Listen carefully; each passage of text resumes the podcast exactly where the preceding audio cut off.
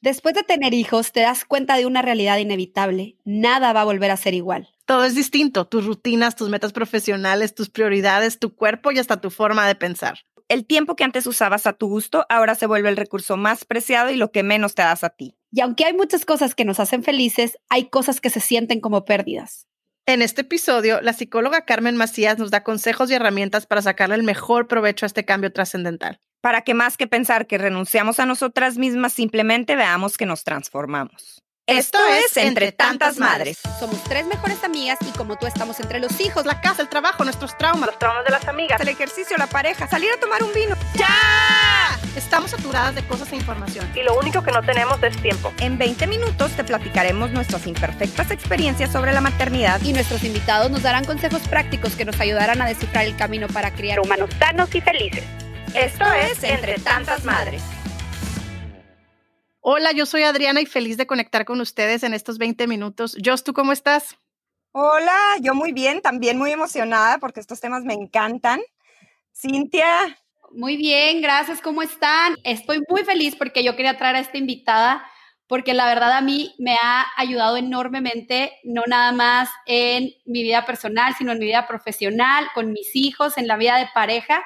Y la verdad se las voy a prestar por un ratito. Tal vez voy a ventilar un poquito mis terapias con ella, pero hoy tenemos invitada a Carmen Macías. Ella es licenciada en psicología clínica con una maestría en terapia familiar sistémica y candidata a doctorado en terapia de pareja. ¿Cómo estás, Carmen?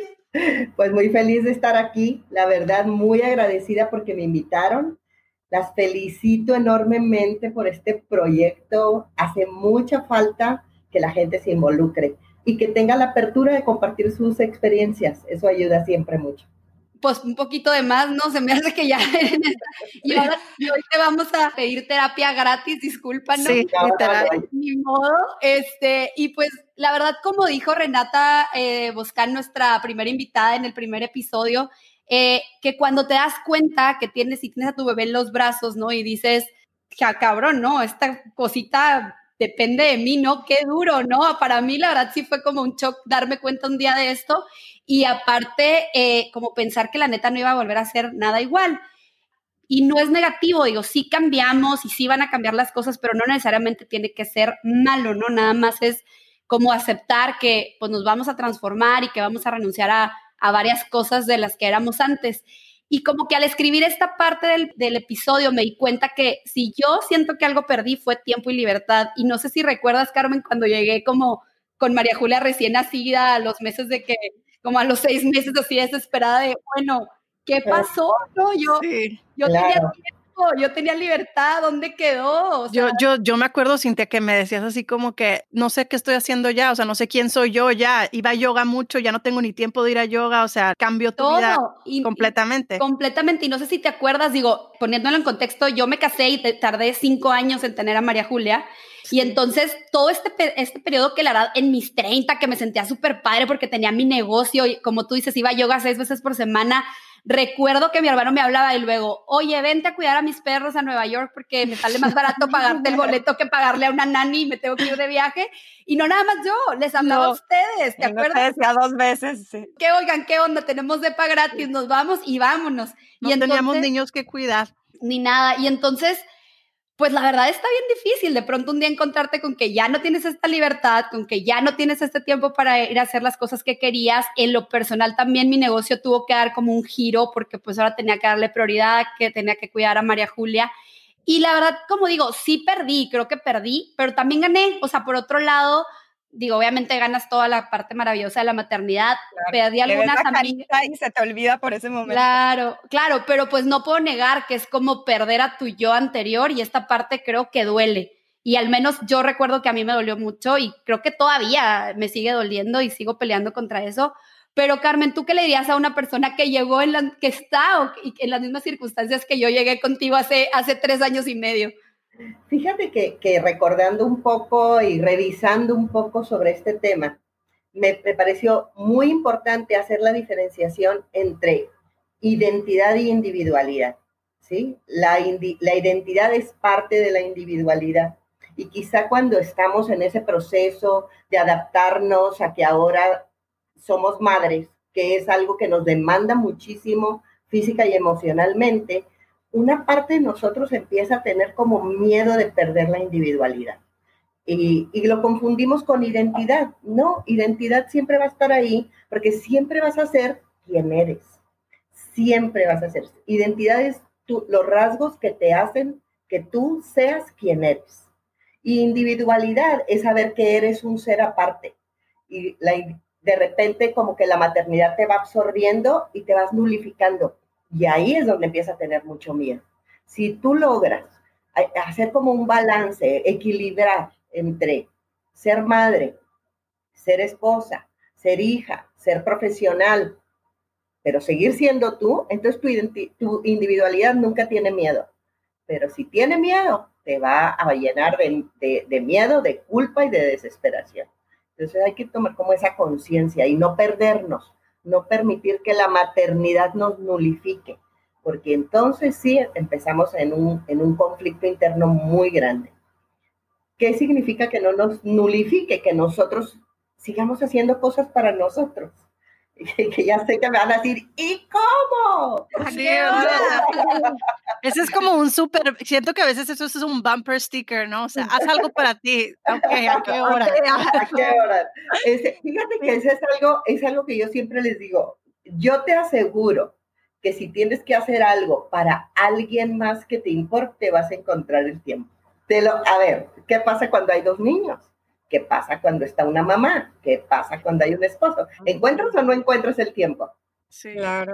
Qué cañón, ¿no? O sea, es, algo de prioridad, no de tiempo, entonces. Claro, no, no, es, es algo de sobrevivencia. Tú no te puedes perder a ti misma. Si te pierdes a ti misma, entonces sí, perdiste todo, ¿sí? Y yo les decía, le decía a Cintia, si tú, si tú dejas de hacer cosas para ti, y tú pierdes tu individualidad, ya no tienes nada que dar porque te perdiste a ti. Carmen, y me acaba de caer un saco. Ahorita me siento más como la mamá de Andrea. Y sabes que lo curioso es que yo toda la vida soñé con ser mamá. O sea, de verdad no traía el vestido de novia en la cajuela, pero sí traía como una sonajita. Anoche les estaba contando que una vez fui a terapia en una crisis existencial y me estaba diciendo el terapeuta que tenía que tener más balance con mi vida personal y laboral y yo le decía, pero es que yo creo que ahorita es el momento de meterle con todo porque me quiero dar un break los primeros años de mis hijos y me dice, pero yo no entiendo por qué te estás preocupando por tus hijos si ya ni novio tienes y no vas a tener si no equilibras tu vida. Y a ver, porque aparte quiero hacer una pausa aquí. O sea, es que Yosel, la Yosel de antes era totalmente diferente. O sea, era una persona que trabajaba todo el día porque tenía su negocio, salía de ahí y se iba a la maestría corriendo. De verdad, irla a visitar en ese tiempo, cuando íbamos a, Guadalajara, era como, bueno, vamos a ver a Yosel cinco minutos y ya todos sabíamos. Que me arrepiento.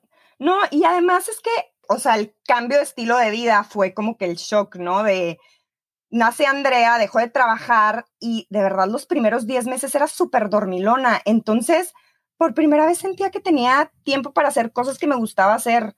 Incluso por un tiempo hasta empezaba a sentir que estaba como conectando con mi niña interior. Y como que ahí no me hacía tanto ruido mi desarrollo personal, al contrario, ¿no? Como que decía, bueno, voy a eh, disfrutar esta etapa, me reencuentro y ya cuando entre a la escuela perseguiré mis sueños, ¿no? Pero Andrea se le quita la dormilona y además nos tenemos que encerrar por la pandemia, empieza a gatear, de verdad su hobby es hacer tiradero.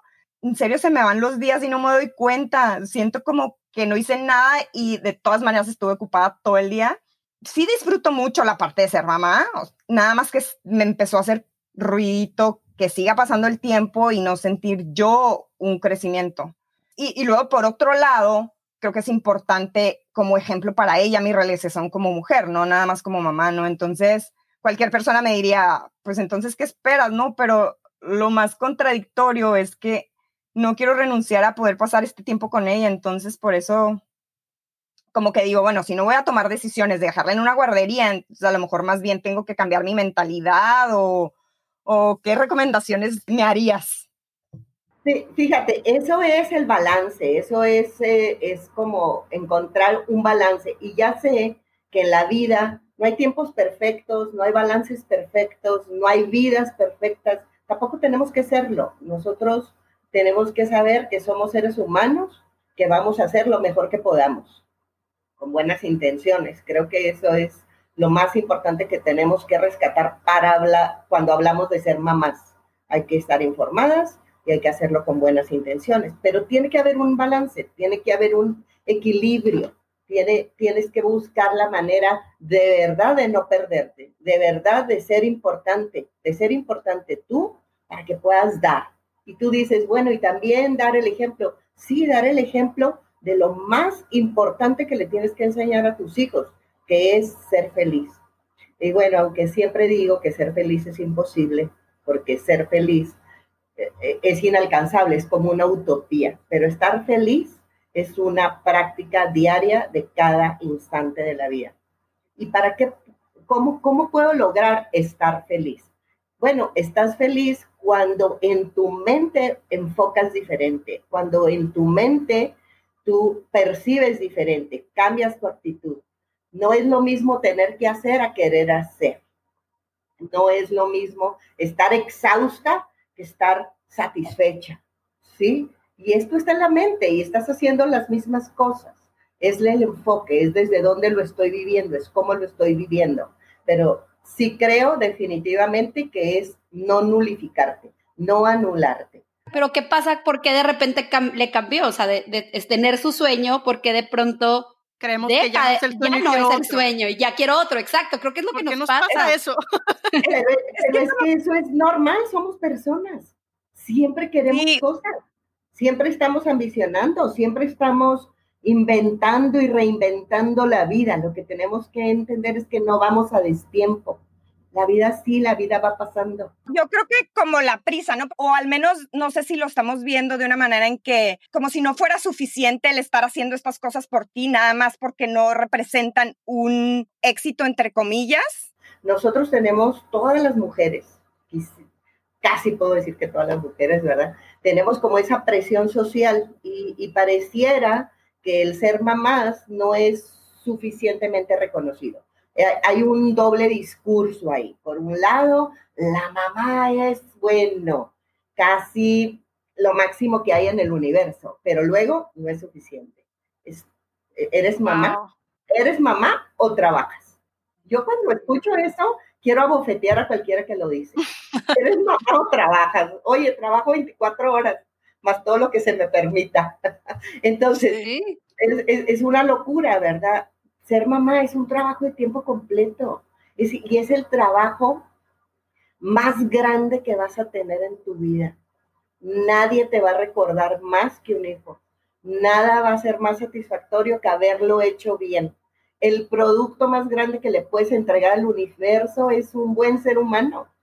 ¿Cómo no le vas a dedicar unos cuantos años? ¿Qué más satisfacción que haber hecho bien tu trabajo de mamá, que haber estado ahí presente? Porque una cosa que estés y otra cosa que estés presente. Entonces, si nos relajamos, si nos vamos lento, si cambiamos el chip, si cambiamos la actitud, porque acuérdate que la vida te la inventas. Yo sé que va a haber mucha gente que va a decir, che, loca, claro que no te la inventas, mm. la vida pasa. No, tú la vas inventando porque le vas dando significado. Y puede ser wow, me estuve toda la tarde batiendo lodo en el jardín con mi niño. Y desde otro lugar, ah, perdí todo el santo día aquí con un cochinero. sí. a mí me pasa lo eso. Pero es que es permanecer en el presente. Ya sé que actualmente se habla mucho de eso y de la conciencia y de estar en el presente. No lo hacemos. Estamos aquí hablando ahora y estamos pensando en el biberón del las siguientes tres horas. O estamos aquí hablando ahora y estamos pensando en de qué vamos a hacer en la siguiente sesión. Entonces, no, es estar aquí, es estar ahora, pero con todos tus sentidos, disfrutándolo. Y, es, y esto es una, es cuestión de actitud. Decido quedarme con mis hijos, de verdad, decido quedarme. No decido quedarme en, en persona pero en mi mente estoy en lo siguiente que, voy a hacer. Y está bien soñar y está bien querer ambicionar y crecer, y, pero con tranquilidad, no hay prisa, no hay que mostrarle nada a nadie.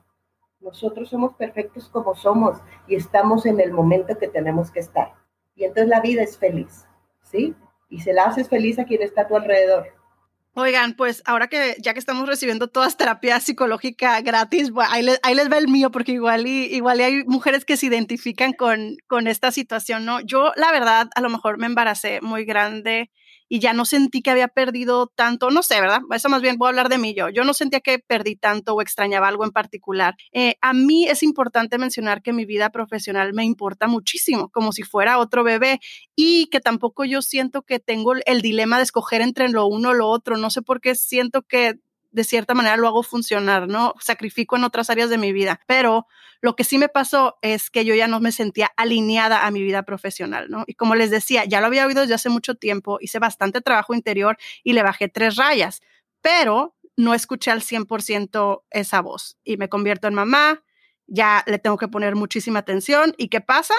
Pues que mi bebé no duerme, que mi bebé no me deja pensar y, aparte esa vocecita que te dice cambiaste, pero no te dicen quién te volviste, ¿no? O sea, no te tienen un manual, o sea, es canija, es como que cambiaste y averigua quién eres como si tú, en, en el tiempo y en el periodo de tu vida donde menos tienes tiempo y en donde menos tienes como que energía para meterle a eso, ¿no?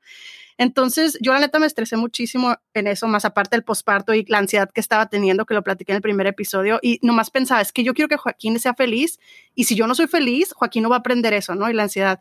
Y el otro día les platicaba una historia y Cintia se burló de mí. Me acuerdo que fui con una persona que te hacía un masaje y tocaba los tambores como muy indígena la onda, ¿no? Y te, y te envolvían unos rebozos y, y, cuando ya me envolvieron unos rebozos me, me, susurró en el oído así de, que, así de que despierta oruga, ya eres una mariposa y abre, los rebozos, ¿no? Entonces, y ríanse, pero la verdad es que como que esa analogía a mí me llegó bien cañón y dije, no manches, estaba dentro de un rebozo y ya salí, ¿no? Y ahora pues tirar las alas y todo esto, ¿no? la verdad me gustaría decir que esta historia tuvo un final feliz y que renuncié porque me encontré y tuve los pantalones de buscarme. La neta, no. Sí renuncié, acabo de renunciar, pero renuncié porque se me juntaron ya muchos duelos y muchos eventos trascendentales, no nomás el nacimiento de mi hijo. Y, y como que ya llegó el momento de decirme a mí misma y ser sincera, sabes que necesitas tiempo, espacio para no ser nada, para descubrirte y ponerle atención a esa vocecita que te está hablando y habla y no le haces caso, ¿no?